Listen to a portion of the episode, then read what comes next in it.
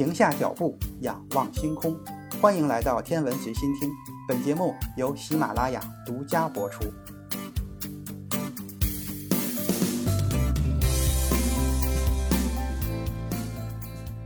卢克莱修有这样一句名言：“这个世界业已运转多年，所有的动作早已设定妥当，从那以后一切如常运转。”从这一期节目开始，《宇宙与人》这个新的栏目就正式上线了。前面经过了三期节目的尝试，不知道各位听友是不是还满意？在这三期节目里，尝试了一些不同风格的内容，最终栏目的名字还是确定成了《宇宙与人》。毕竟咱们节目的内容还是不适合那些科幻和悬疑的风格。在咱们节目的圈子里，有一个互动的小话题，就叫做“宇宙与人”。关于节目的一些设想以及内容事件发展的脉络，还有一些故事线的设定和设想，也会在圈子里和大家进行讨论。关于节目内容的任何话题，咱们都可以在圈子里互动。关于“宇宙与人”的这个专题。它的主要内容是想和各位听友一起思考一个起源和演化的问题，这里边包括了科学的起源和起源的科学。在专题里，不仅会涉及到宇宙的起源、最大的物质结构的起源、点亮宇宙的恒星的起源、生命的摇篮行星的起源，以及生命在某个行星上的起源等等，还会涉及到每一个起源之后经历的演化和人类的诞生。进化以及科学的诞生和发展历程。总之，在宇宙里发生的一切有关科学的内容，都是咱们这个专题讨论的方向。随着科学技术的发展，这几年关于宇宙起源这个问题的答案，已经不只局限于天体物理学这一门学科。像天体化学、天体生物学、天体粒子物理学等新兴学科的出现，天体物理学家们就发现。学科的交叉与融合可以给我们带来更多的好处。我们可以调集多门学科的知识，来为我们看待世界的视角提供前所未有的广度和深度，从而帮助我们更好地审视宇宙运作的机制，以及回答我们到底从哪里来这个问题。人类对起源的问题一直都特别感兴趣，这里边有人类天生好奇的原因，也有理性方面和情感方面的原因。对于某一样事物来讲，如果不知道它的来源，我们就很难理解它的本质。而在人类一步一步走到今天的过程中，在我们听说过的所有故事中，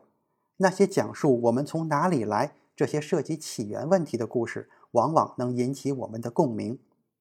人类在地球上生活了上百万年，经历了相当多的起源故事，在重新讲述这些故事的时候。自然而然的会把注意力集中在与自己息息相关的事件和现象上面。但是，随着人类视野的不断扩展，对宇宙的认识也越来越深入，我们发现，我们生存的星球不过是宇宙中微不足道的一颗尘埃。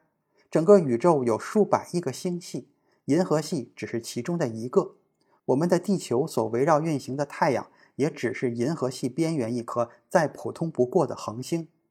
在人类发展的历史上，不同的文化孕育着各自的创世神话。在这些神话故事里，用不同的方式解释着宇宙的力量如何塑造我们的命运。几乎所有的创世神话都有一个默认的前提，那就是宇宙的运行有它自己的基本规则，而这些规则则在我们对周围世界的观察中显露出来。从大约五百年前开始，一种理解自然的新方法逐渐形成。新技术和新技术带来的发现，孕育了新的看待世界的态度。今天的我们把它称为科学。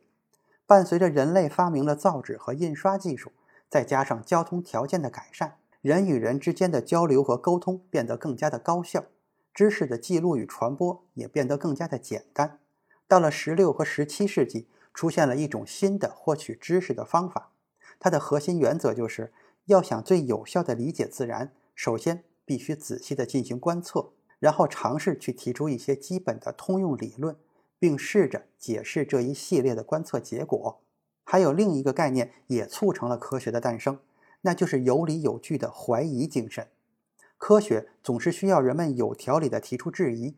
科学家们可不会放过证伪同行理论的机会，他们却也支持彼此为拓展人类知识所做出的各种尝试。他们由此创造出了用于理解自然最有效、最高效的工具。科学因此成为了一种共同的追求。在历史上看到科学成功的解释了自然现象之后，人们的反应有的认为科学是我们理解自然的最好办法，有的反应是与我无关，科学无趣而且太晦涩，还有一些人觉得科学触碰了他们的信仰，他们要去证明科学是错的。最后一些人，他们一方面接受科学对自然的解释，但从另一方面来说，他们依然相信。宇宙的主宰是一种我们无法完全理解的超自然的存在。无论你是哪一种人，至少都不会产生一种怀疑，那就是关于宇宙的认知一直都在不停的发展。我们可以探寻宇宙发展和演化的蛛丝马迹，探索这些表面现象背后隐藏的深刻含义。或许最后我们会发现一个故事，这个故事就是宇宙的一部分如何演化成了我们自己。一个有史以来最伟大的故事，一个关乎你我的故事。这个故事正期待着你的加入。宇宙与人，下期更精彩。